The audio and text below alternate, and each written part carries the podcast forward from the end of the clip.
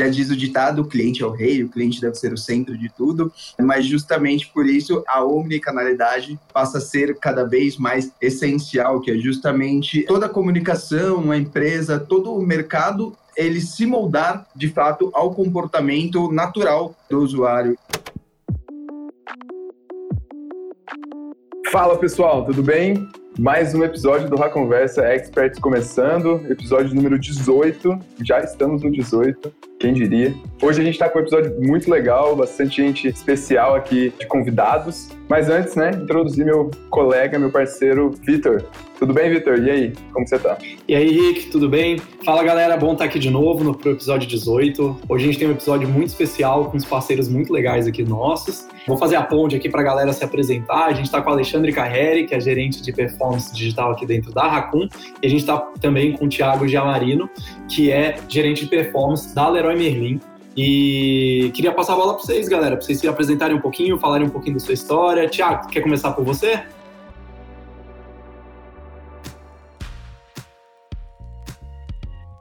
Olá pessoal, tudo bem? É, primeiro, obrigado pelo convite, prazer estar aqui com vocês, compartilhando um pouquinho da, da nossa experiência aqui na Leroy Merlin. Bom, eu tô aí alguns anos já na, na, trilha do digital, né? Tenho experiência prévia também na indústria, passei, fiquei sete anos ali trabalhando também com Nespresso e trazendo um pouquinho sempre do, do olhar digital e depois e-commerce performance para a marca.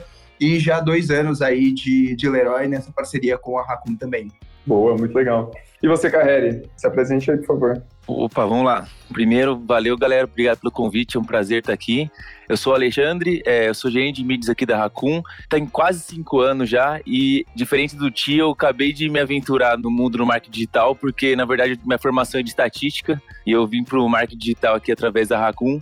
E acho que é isso, né? Deu para conciliar bem os números da estatística com o marketing digital, principalmente agora, né? Que está cada vez mais baseado em dados. Então, é isso e vamos ver o que a gente consegue trazer nesse papo aqui desses dados mais analíticos, né? E espero que seja um ótimo episódio. E eu vou até começar quebrando o protocolo aqui. O Thiago comentou de ter passado pela Nespresso, agora Leroy Merlin.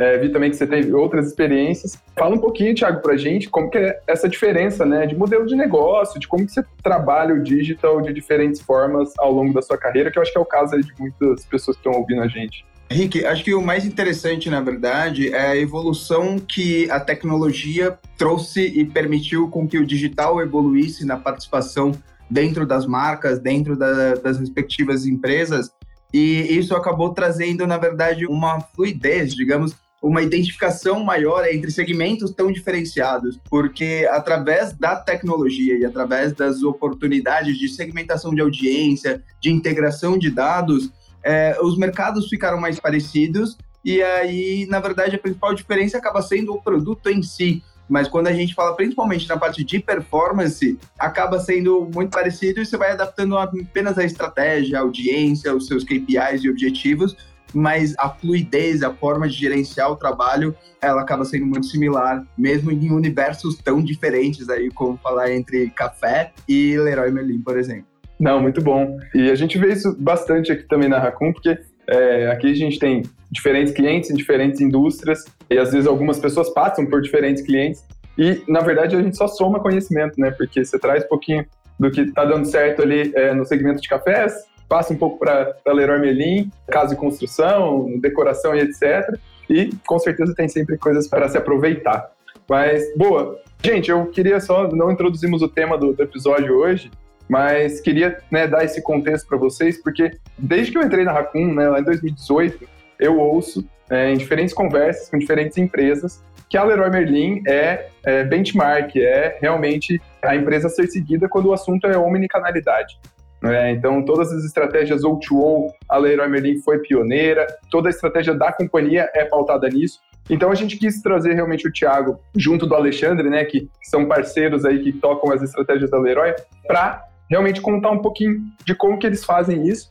E queria puxar então a primeira pergunta, falando é, antes né, de estratégias omnichannel, como que vocês veem o consumidor hoje, né? Porque é, a gente fala muito de jornada, é, de canais, mas como que vocês veem a percepção do consumidor quando a gente fala aí de, de múltiplos canais e omnicanalidade? Ainda mais agora, né, galera, que tá migrando cada vez mais pro digital, por conta da pandemia, a galera tá se acostumando a outro tipo de consumismo, né? Como vocês vejam a influência disso na jornada do consumidor. Acho que um termo que dá pra gente começar introduzindo aqui é o dinamismo, né? Porque o mundo está dinâmico e o consumidor ele consome de uma forma dinâmica também. Então ele, ele é impactado de diferentes formas, ele interage de diferentes formas. Então o mercado nada mais do que se adaptou a esse dinamismo que está que tá correndo no mundo.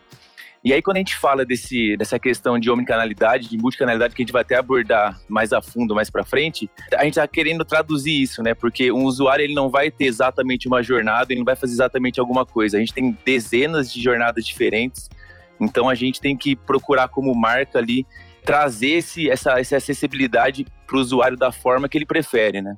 Exatamente, Ale. E acho que é, é bem importante a gente entender que, desde sempre, na verdade, o consumidor ele sempre teve já os seus hábitos e comportamentos definidos que eles vão sendo moldados pela sociedade como um todo, e não, obviamente, pela empresa, pela agência, pela mídia ou pela publicidade. Obviamente, tudo tem algum grau de influência, mas o comportamento do consumidor, na verdade, é quem define. Afinal, já diz o ditado: o cliente é o rei, o cliente deve ser o centro de tudo. Mas justamente por isso a omnicanalidade passa a ser cada vez mais essencial, que é justamente toda a comunicação, a empresa, todo o mercado ele se moldar de fato ao comportamento natural do usuário. E a gente tende a ter um consumidor cada vez mais fluido então, isso é justamente para a gente conseguir atender essa forma de demanda cada vez mais diferente da mesma pessoa. Então, acho que nesses últimos dois anos a gente enxergou uma aceleração muito forte, justamente porque muitas pessoas foram forçadas a experimentar o digital, a se tornarem digitais, então, muitos clientes que, ah, não, eu só gosto do ambiente físico, loja física, não gosto, não tenho intimidade com o digital. De repente, essa pessoa se viu forçada, ou eu compro no digital, eu não vou ter o meu produto, eu não vou ter o meu serviço, eu não vou ter acesso às coisas que eu gostaria de ter. Então, isso com certeza impulsionou muito é, a necessidade e a experimentação da omnicanalidade. Eu estava lendo uma, uma pesquisa recente falando de comportamento de pessoas acima de 60 anos, né? E durante essa pandemia, é, era um grupo que não usava tanto digital, né? Por, enfim, questões da geração. E por conta da pandemia, era uma galera que acabou comprando pela primeira vez muitas coisas no digital, de tudo quanto é tipo. E viu ali uma certa facilidade. E agora é um, é um grupo de peso a ser considerado agora em algumas estratégias, óbvio que dependendo do segmento e tudo mais. E eu acho muito interessante isso, né? A, questão da omnicanalidade é, usar o consumidor como centro, né? Eu me espelho muito em alguns comportamentos meus, assim, né?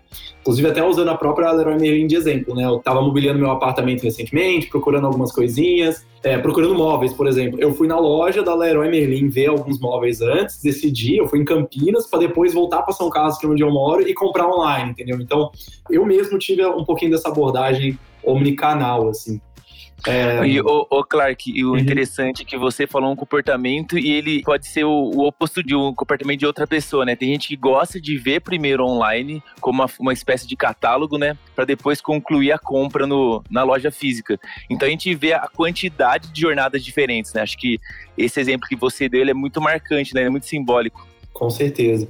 E aí, com isso já vem atrelada a própria dificuldade, né, Ale? Tipo, a gente tá falando aqui de de ter jornadas diferentes, né, momentos diferentes, seja eu estou descobrindo um produto ou realizando uma conversão, né, uma compra no final, independente do canal, né, eu posso estar no físico, eu posso estar no digital, eu posso estar no WhatsApp, eu posso estar no, no Google, eu posso estar em qualquer meios diferentes ali, né, em diversos canais, e obviamente isso vem com alguns obstáculos, né, alguns desafios a serem superados. Então, na visão de vocês, quais são os principais ah, os principais desafios mesmo. O que a gente tem que ter de atenção quando a gente tem que tratar o usuário como omnicanal, assim, quando a gente quer ter uma abordagem, uma estrutura mais omni. O que vocês enxergam como os desafios assim de marca? Olha, acho que trazendo um dado importante para validar até o que a gente estava conversando, dando um passinho atrás antes de responder a sua pergunta, é interessante o complementar que a gente tem aqui em pesquisa da, da própria Leroy que mais 70% dos consumidores pesquisam antes, on e off, antes de realizar uma compra. Então, é, tanto o comportamento pesquisar online para depois realizar a compra no offline, como realizar a própria compra no online, bem como o consumidor dentro da loja física, mais 53% deles também pesquisam no online quando eles já estão na loja física. Então mostra de novo a relevância de mais de um canal para o consumidor que já está propício a converter em um apenas um canal, que é no físico.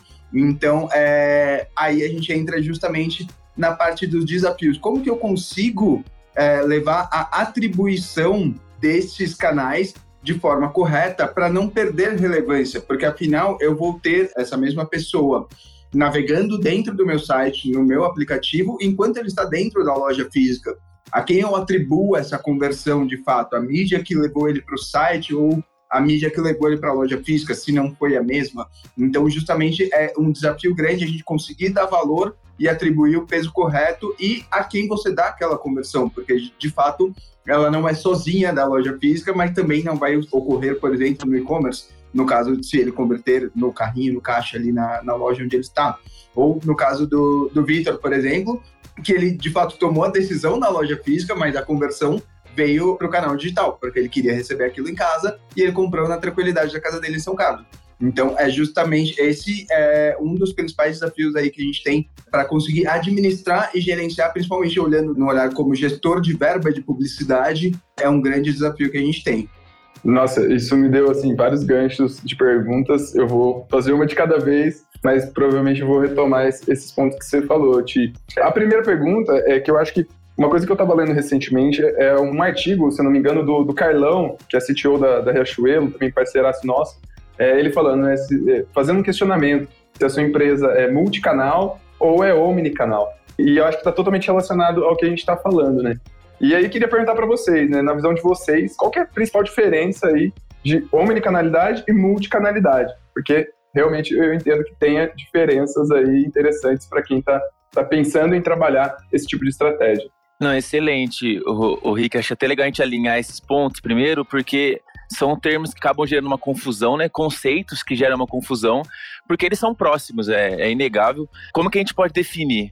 multicanal, assim como o próprio nome diz, né, são a diversidade de canais que uma marca pode ter.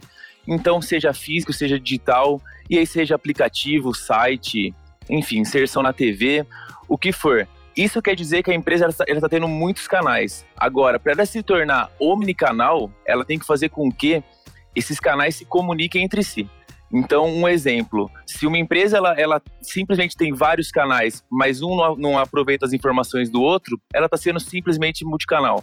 Agora, se ela consegue, por exemplo, trazer o que, que uma campanha de TV gerou de impacto e transformar isso no digital, ela está sendo omnicanal. Se ela está usando o resultado de alguma inserção offline, seja ela qual for, para impulsionar suas campanhas de instalação de aplicativo, ela está sendo omnicanal. Então, no final das contas, é isso, né? É, a omnicanalidade é uma, é uma forma de integrar todos os canais que a multicanalidade traz. A ideia é, você deve ser multicanal primeiro, para depois partir para o omnicanal, né? Eu acho que essa é a ordem ótima. Mas se você ficar só no multicanal, você está perdendo uma grande oportunidade aí de usar as informações da melhor forma. E aí, vou, vou então, antes de, de abrir para o Vitor fazer outra pergunta, eu vou puxar um outro gancho aqui do, do que o Thiago tinha falado, que é sobre a mensuração disso tudo, né, da eficiência é, de toda essa estratégia, é, para o lado de atribuição. Né? Então, até aprofundando um pouco mais aqui no lado técnico, Thiago, vocês da Leroy Merlin, o que vocês olham para atribuir essas conversões, dar os pesos corretos, né? Até em termos de, de tecnologia mesmo, acho que pode, podemos entrar, mas em termos de, de, de, KPIs, que vocês olham aí no dia a dia, o que, que mede realmente a eficiência dessa estratégia Omnichannel hoje? Então, Rick, nós temos é, algumas frentes aí diferentes que trabalham de fato para otimizar essa atribuição. Então, é uma evolução tecnológica constante, na verdade, né? E acho que trazer alguns é, principais exemplos aí da, dessa evolução que a Leroy já tinha há alguns anos, há mais de dois anos, que era justamente a métrica de Store Visits é, dentro do digital. Então, através do Google Analytics, a gente conseguia visualizar a quantidade de visitas em uma loja física impulsionadas pelo digital. Então, a gente conseguia ver o tráfego do site, o tráfego gerado pelos nossos anúncios também, e o quanto isso refletia numa loja física.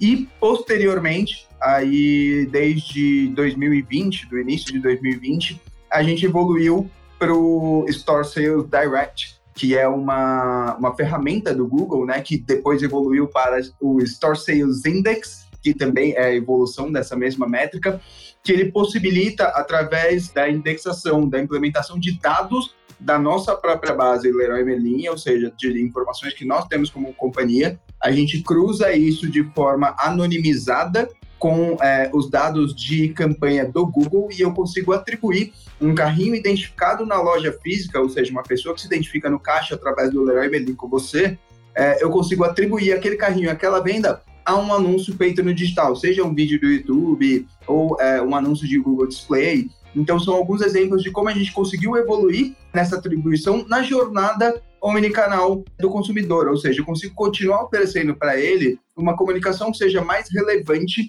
para aquele momento de vida, ou seja, se ele acabou de fazer uma conversão de um material de decoração, por exemplo, na loja física, eu consigo segmentá-lo e colocá-lo num cluster de audiência que faça mais sentido para ele nas minhas próximas entregas, seja em Facebook, Instagram ou qualquer outro tipo de mídia.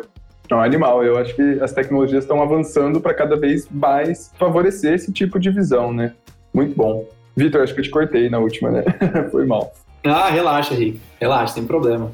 Eu ia até perguntar um pouquinho mais específico, assim, e aí, pessoal, obviamente a gente não pode entrar em estratégias específicas de ninguém aqui, mas eu queria entender como que, ou pelo menos na, na opiniões de vocês, tanto Ti quanto a Lê, como que vocês enxergam a omnicanalidade durante o período de BF, né? Durante o mês de novembro, durante a Black Friday.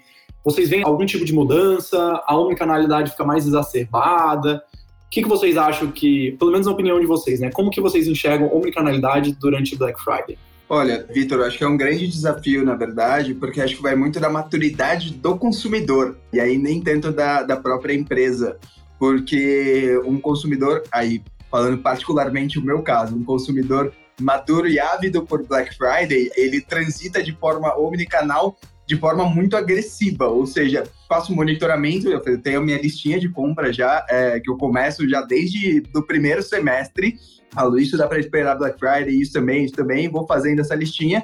Em julho já começo meu monitoramento de preços no online, para novembro eu já começo a também fazer monitoramento de preço em loja física. E no período de Black Friday, sexta, sábado e domingo, eu transito de forma unicanal, porque hoje a gente tem diferença de ofertas dependendo do varejista, dependendo do, do tipo de loja, ele leva ofertas diferentes para o físico, para o digital, para as live commerce. Então, eu uhum. transito em absolutamente tudo que eles oferecem. Pra... Você está jogando no hard, tio. Exato, é. eu, sou, eu sou um offer hunter ali é, para todos os canais. Mas, obviamente, tem, tem consumidor um pouquinho mais conservador, e que de fato ele fica ali entre um ou outro canal, mas é, eu acho que é um período que é, a omnicanalidade ela serve mais ao consumidor e ele tem aproveitado cada vez mais, porque mesmo o computador do o consumidor que está acostumado com o canal físico, ele já percebe que, pô, ele pelo menos pode usar o canal digital para barganhar a oferta do físico. Então, o digital também tem sua relevância, mesmo que seja na mesma marca, né? Então, mesmo que seja de forma multicanal e não omnicanal, é, ele também precisa oferecer essa experiência para o consumidor. Depois eu vou até pegar umas dicas que você ia pegar alguns produtinhos aí da sua lista para eu também olhar aqui.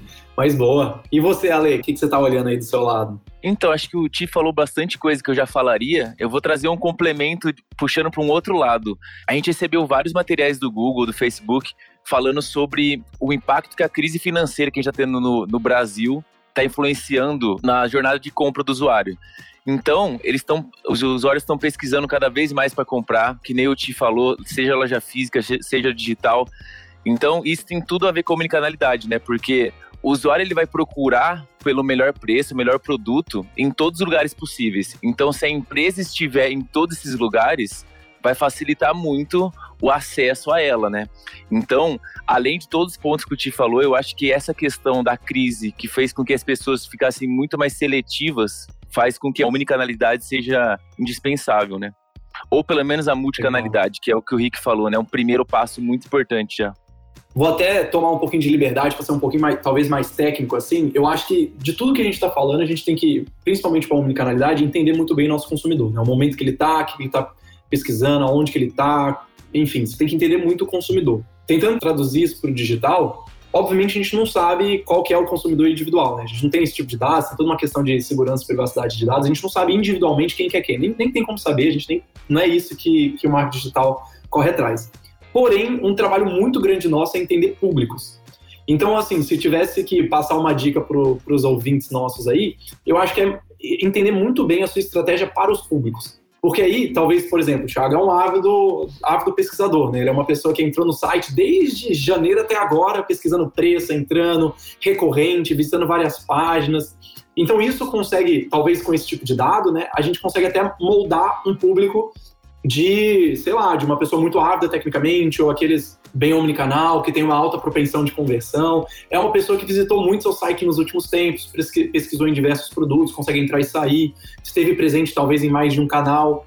Talvez criar essa infraestrutura de públicos e plugar isso numa estratégia, você consegue efetivamente ser mais, ser mais omnicanal, né? Entender quem está não, talvez é a primeira vez que está acessando, entender quem atendeu, quem já acessou várias vezes, quem entrou no seu site por diversos meios. Estou tomando uma certa liberdade aí, mas pelo que eu estou entendendo, talvez a, uma abordagem mais inteligente em termos de omnicanalidade é ter uma estratégia de públicos muito bem criada, né? Seja públicos de interação, públicos de remarketing, lista de cliente, é trabalhar isso e aí acertar a comunicação de acordo com essa jornada, né? Essa jornada desse público, né? Faz sentido ou viajei demais, galera? Eu acho que faz todo sentido, e inclusive, se vocês me permitem, eu queria até puxar de gancho um problema que eu vejo que a gente pode enfrentar caso Opa, a gente não veja o usuário dessa forma, né? Que é essa questão de como que a gente vai olhar para o público sendo qualificado ou não. Um erro que a gente comete muito, simplesmente por falta de informação, é não, é não olhar a jornada do usuário inteira e definir se o usuário é qualificado ou não com meia informação só, né? E aí, falando de uma forma bem, bem prática, bem objetiva, é, a gente tem muitos usuários no digital que faz uma jornada bem grande no digital, só que eles não concluem a compra, seja porque eles preferem para loja física ou por qualquer outro motivo. E para as informações que a gente tem, esse usuário é desqualificado. Não importa se ele comprou na loja física, não importa o resto da jornada. Esse é o maior problema possível, olhando com o olhar de, de empresa, né? Porque para ela não importa se ele está comprando no online, no offline. E quando a gente não tem essas informações, a gente começa a tratar todos os usuários que não compram em certo canal como desqualificado. Então, o, o, o Clark, até amarrando toda, esse, toda essa história, eu não digo nem que é só uma, uma vantagem. Eu, eu, acho que a gente chegou no momento que é uma necessidade básica, assim, a gente conseguir enxergar o usuário por completo. Faz sentido, cara. Faz sentido. Excelente colocação. É, acho que trazendo, acrescentando um pouquinho mais aí a, a fala do Ale, a gente já não consegue mais é, dissociar o impacto do digital e o comportamento do consumidor, seja ele estando no meu site ou ele estando na minha loja física ou no meu aplicativo. É, então, assim, de fato, o valor e o peso desse consumidor é o mesmo, e o quanto ele contribui para a marca, ou seja, o peso que eu tenho que dar para ele dentro da minha base, ou seja, se ele é um consumidor de alto valor, ou se ele é de médio, ou se ele não tende a converter e eu descarto ele na audiência, o quanto eu vou deixar ele na maturidade da minha régua de relacionamento, se eu não tenho inteligência para dar esses pesos, eu de fato acabo perdendo consumidores que são potenciais evolutivos ou potenciais consumidores de alto valor. Então, é, a gente tem que cada vez destrinchar e é um trabalho, obviamente, não só é, do marketing, não só da, falando do lado de performance e mídia, mas também muito próximo também do time de CRM, do time de BI, das equipes é, tanto internas da Leroy Merlin, como também das equipes é, de BI, inteligência de negócios da Raccoon, da, dos nossos parceiros, para que a gente consiga destrinchar mais esses números brutos, como a Ale trouxe, porque às vezes podem trazer insights que não são tão verdadeiros. Nossa, sensacional essa fala e esse assunto, na verdade, porque permeia muito do que a gente tem falado nos últimos episódios, né? O Clark, você que está aqui comigo sempre. A gente fala muito de personalização de comunicação, personalização de jornada, a, gente fala muito desse uso de dados, então vai muito de, em linha com o que a gente está vendo, não só na questão omnichannel, acho que é uma evolução, né? Porque quando você já tem uma comunicação assertiva para diferentes públicos só no digital, já é um passo é, importante que você tem que dar quando você vai olhando para outros canais também, então fica um pouco mais complexo, mas com certeza mais rentável a nível de companhia. Mas eu, eu ia voltar para um, uma pergunta, olhando para Black Friday, é, que é uma dúvida que, que, sempre fica na minha cabeça, na verdade, é, e eu queria ver com vocês, aí, especialistas que manjam muito do assunto, o que, que vocês acham? Olhando para toda essa infinidade de canais que a gente tem hoje, né, diferentes mídias, plataformas, CRM, aplicativo, a Black Friday é o momento de testar novas coisas ou é o momento de ser mais conservador e fazer o feijão com arroz ali bem feitinho? Qual que é a dica que vocês dão aí pra galera? Esse assunto ele é sempre difícil, né? Porque esse é o momento para muitas empresas o mais importante do ano, por diversos motivos, né? Só que ao mesmo tempo é a maior oportunidade do ano também. Então, é difícil, né? A gente tem que entender que tem que tomar cuidado com o que vai testar, o que vai fazer, mas ao mesmo tempo é o melhor cenário possível, né? Que tem muita gente vendo, então é um assunto difícil de tratar, mas eu gosto sempre de tratar de uma forma mais ponderada ali no meio termo, né? Eu acho que é um momento legal para a gente testar algumas funcionalidades, talvez, só que ao mesmo tempo não deixar, por conta disso, o resultado da Black Friday da empresa, né? Então, eu iria, eu iria nesse caminho mais do meio termo, porque eu também acho que é um erro não aproveitar as oportunidades que, que geram nesse momento. Assim como arriscar demais pode ser um erro, mas não aproveitar também é um erro, né? Porque no final das contas, na hora que fechar o ano, a receita é total e uma grande parte dela espera-se que venha da BF, né? Uhum. Exatamente. É... Ale, obrigado por abrir a resposta aí, me deu, me deu um fôlego aqui até para pensar. Seguinte, é como organizar, na verdade, minha resposta, que é, não digo que não é um momento para teste, como a Ale falou, acho que tem oportunidades para isso sim. O principal momento do ano para o digital, ele não dá muita margem para erros. E quando a gente fala em teste, é testar e errar. Num momento como esse, você não pode ter grandes erros mas o que não quer dizer que não seja um momento para inovar. Acho que esse é, é uma das melhores palavras para oportunidades de Black Friday. Não teste, mas inovação. E o teste, ele vem antes. Então, é, na verdade, é fazendo um paralelo aí com, um com o carnaval, você ensaia o ano inteiro para fazer aquele desfile perfeito durante a Black Friday. E você tem ali pelo menos três, quatro dias, depende da marca, depende do segmento, mas ali em geral, três, quatro dias para não errar e tem que sair tudo perfeito, brilhando para você conseguir fechar o ano. Então, aí é como o carnaval, ele traz sempre inovação e tudo mais, mas você não vai testar ali na, no dia do desfile. Então, é, é justamente ensaiar, deixar tudo preparado para chegar ali naquele momento e sair tudo redondinho e todo mundo conseguir atingir de fato seus objetivos. Ô, Vitor, desculpa, mas um complemento bem rápido aqui. A omnicanalidade, ela exige uma análise muito, muito complexa de dados, né? Então, sempre que a gente fala disso, a gente precisa de um tempo, de uma estrutura mais bem consolidada. Então, fazer de uma forma até mesmo às pressas em, algum, em alguns momentos pode não ser a melhor escolha possível, né? Então, nessa linha que o Tita tá falando e trazendo essa questão de dados, né, que deixa o, o assunto ainda mais complexo. Eu sei, assim, uma coisa que eu, fica muito na minha cabeça, que assim, que eu acho que você estava começando, você começou falando, né, Tia, que omnicanalidade é o usuário. E aí acho que a, o ônus de uma empresa ou de uma marca é que assim, o usuário ele já é omnicanal. Aí é fica na tua mão se você vai aproveitar isso e se precaver com uma estratégia ou não. E nessa questão de se preparar para Black Friday, é testar o que, é omnicanalidade para você antes, para executar uma estratégia de Black Friday excelente, assim. Não, boa, eu vou, vou fingir que eu não, não vi que o Ale ficou em cima do muro, então eu vou, vou emendar uma outra pergunta para ele. Mas tudo bem. É, eu ia falar um pouco sobre é, os, o passo a passo para chegar nesse, nesse momento omnichannel. Né? Eu acho que a gente está aqui falando com o Thiago, que é da Leroy Merlin, que é pioneira, que é benchmark para muitas empresas, que está num nível né, de maturidade em termos de omnicanalidade muito avançado, mas tem muitos ouvintes aí que estão ainda engatinhando, começando, andando ali ainda antes de correr e voar que nem a Leroy Merlin está. E aí, Ale, você que tem aí experiência em vários clientes aqui da Raccoon ou em muitos segmentos diferentes, o que, que você acha que é o passo a passo, pelo menos é, de forma geral, para as empresas migrarem para esse modelo mais omnichannel? Assim, o que, que é primeira, as primeiras coisas que as empresas têm que se preocupar? Vamos lá, então. É, acho que tem alguns tópicos, tem, aliás, tem vários tópicos que a gente pode abordar, mas vamos selecionar alguns aqui, até para a gente conversar um pouco mais especificamente sobre eles, né?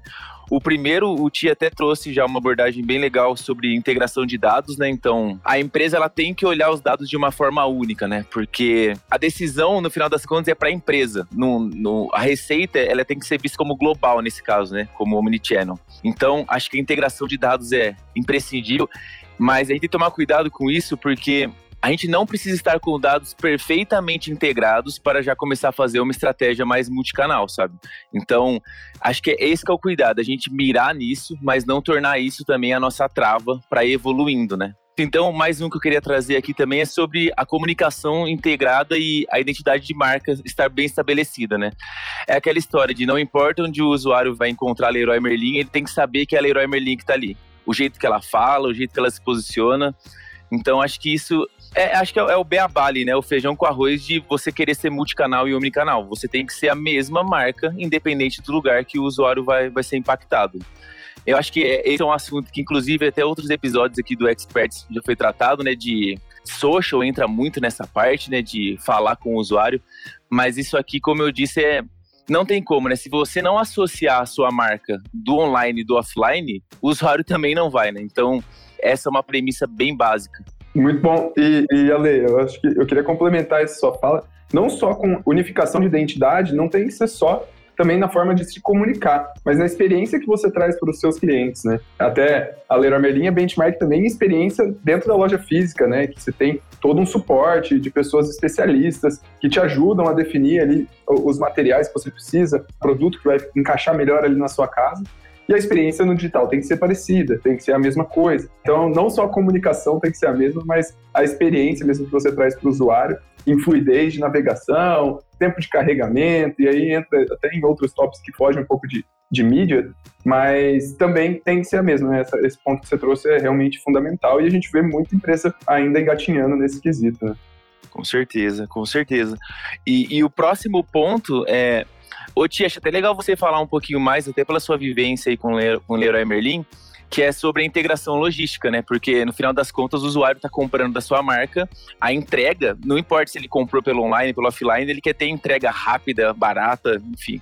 É, acho que aqui o, o, ponto de atenção, acho que independente do, do tamanho da empresa, óbvio, o Leroy Merlin tem uma capilaridade maior e uma relevância e uma malha logística também mais integrada, mas acho que independente de ser é, uma loja própria de um pequeno influenciador ou um e-commerce de médio porte, é, é justamente pensar quem é, conhecer o seu consumidor, conhecer a sua audiência e aí é, trabalhar na melhor forma e nas melhores formas, dar a maior possibilidade do consumidor escolher. É, cara, eu prefiro ter a conveniência de pagar um frete e receber em casa, ou eu prefiro não pagar o frete é, e então retirar essa mercadoria, seja na loja física ou num ponto mais próximo de casa ali, seja numa agência do uhum. correio ou num, num parceiro é, de varejo, por exemplo.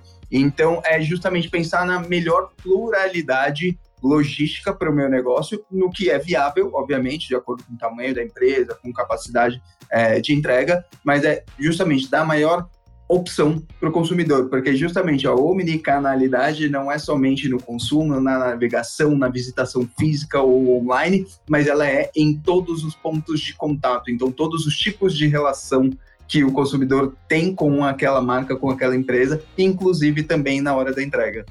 Isso é muito legal, Ti, porque já marca aquele ponto, né? A gente está falando que não é só um esforço do marketing digital, tem que envolver CRM, a galera de comunicação. E com esse ponto fica ainda mais evidente que não é só essa galera também, tem que envolver comercial, produto, vendas, supply, é, uma galera que olha também para essa questão de distribuição, de logística e tudo mais. Complexo mesmo, legal. Exatamente. E isso, isso já traz também é, o que a gente tem um próximo ponto aqui, que é justamente para o preço também deve estar ajustado entre todos os canais, porque o consumidor, da mesma forma como ele enxerga a oportunidade no online, ele pesquisa no online e pode converter na loja física, ou ele pesquisa no físico e prefere ter a comunidade converter no online, ele está presente em mais de um canal, é, e não necessariamente apenas esses dois, então, justamente é, essa integração de estratégia de preço também é importante, porque senão o celular do consumidor pode virar uma arma contra o vendedor na loja física. Então, para evitar esse tipo de situação,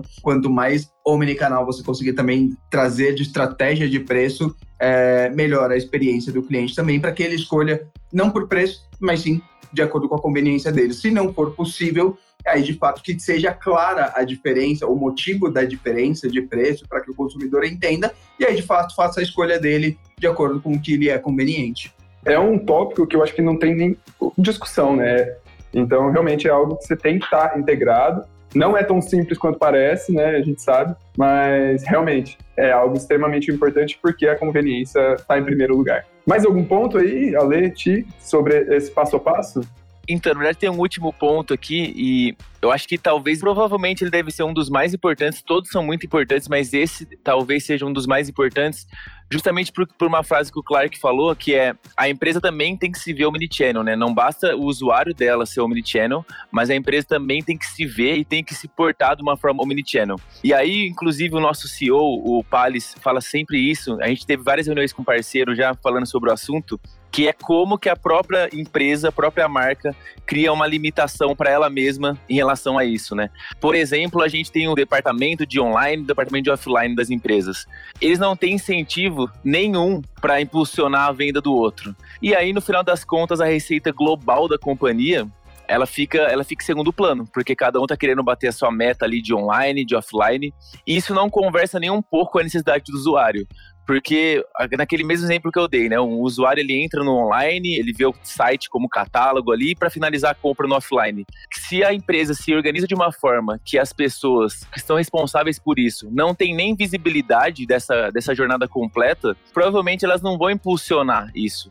Então, a empresa tem que, tem que se enxergar de uma forma omnichannel, seja para estratégia, seja para receita, seja até mesmo para o departamento, né? Por mais que eles tenham as divisões internas, mas ter um departamento global do marketing, porque no final das contas é isso, né? O usuário ele vai enxergar o jeito que a, empresa é por mais que a empresa tente parecer mais omnicanal, mais multicanal, no final das contas, se aquilo não for algo que está intrínseco já na empresa, a campanha de marketing não vai traduzir perfeitamente, né?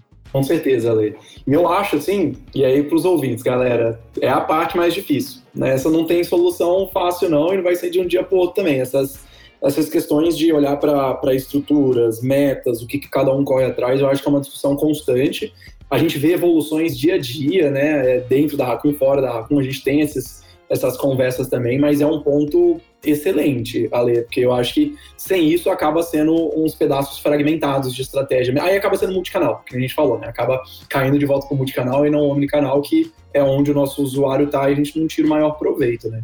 Mas é um excelente ponto. E galera, eu queria agradecer demais, assim, infelizmente a gente está com um pouquinho de tempo curto, porque senão a gente entraria em mais uns 30 tópicos diferentes, porque omnicanalidade eu acho que está cada vez mais presente no dia a dia, com tudo que está surgindo, né? Lá no comecinho do papo, o Ti falou de live commerce, que é outra coisa que eu queria ter entrado, mas Pô, não dá nem pra gente puxar no papo, mas vocês podem ver que tá, tá juntando métodos de TV com do digital, com uma compra, putz, aí entre experiência do usuário, dá pra gente brincar demais, né?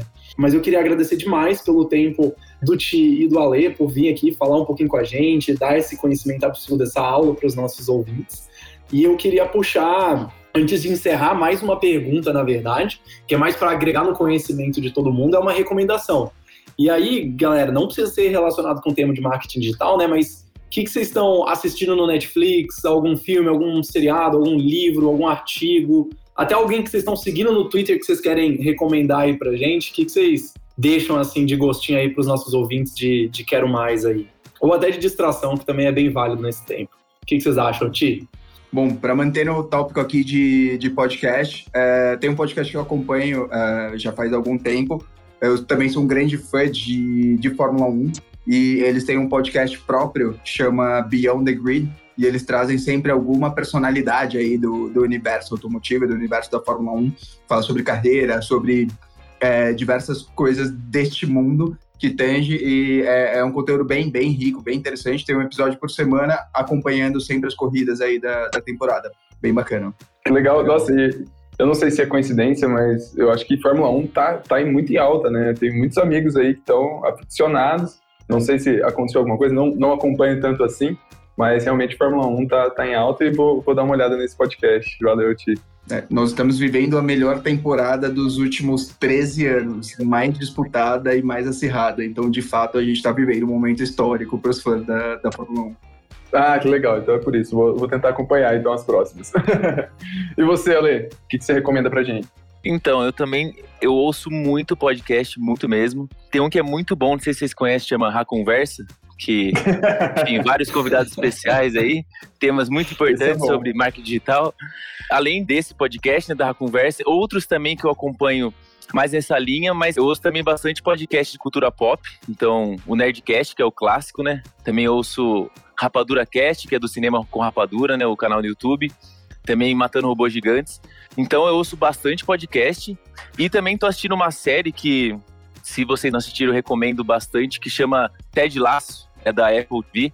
É sobre um técnico que ele era técnico de futebol americano e ele vai se aventurar num técnico de futebol mesmo, futebol, nosso futebol. E é muito legal porque fala bastante sobre gestão, sobre liderança e a série ela aborda de um jeito que fica muito muito legal porque mostra muitas relações humanas de uma gestão, né?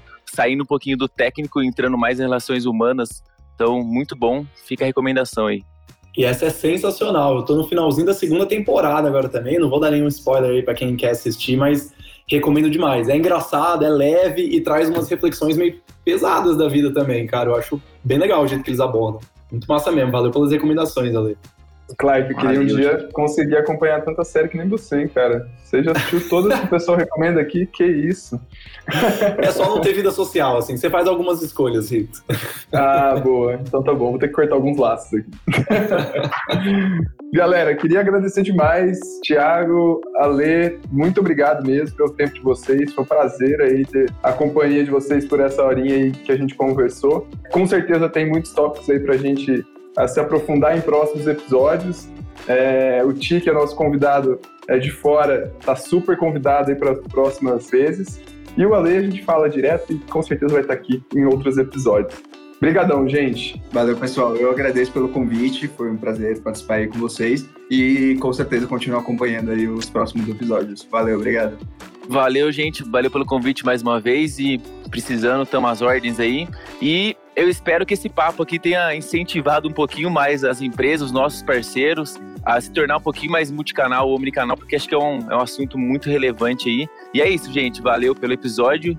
E precisando de outras pautas aí, é só chamar. É isso. Valeu, galera. E para os ouvintes, fiquem ligados aí nos próximos episódios aí, que a gente vai continuar trazendo conteúdo relevante aí para vocês. Valeu demais, pessoal. Até mais. Tchau, tchau.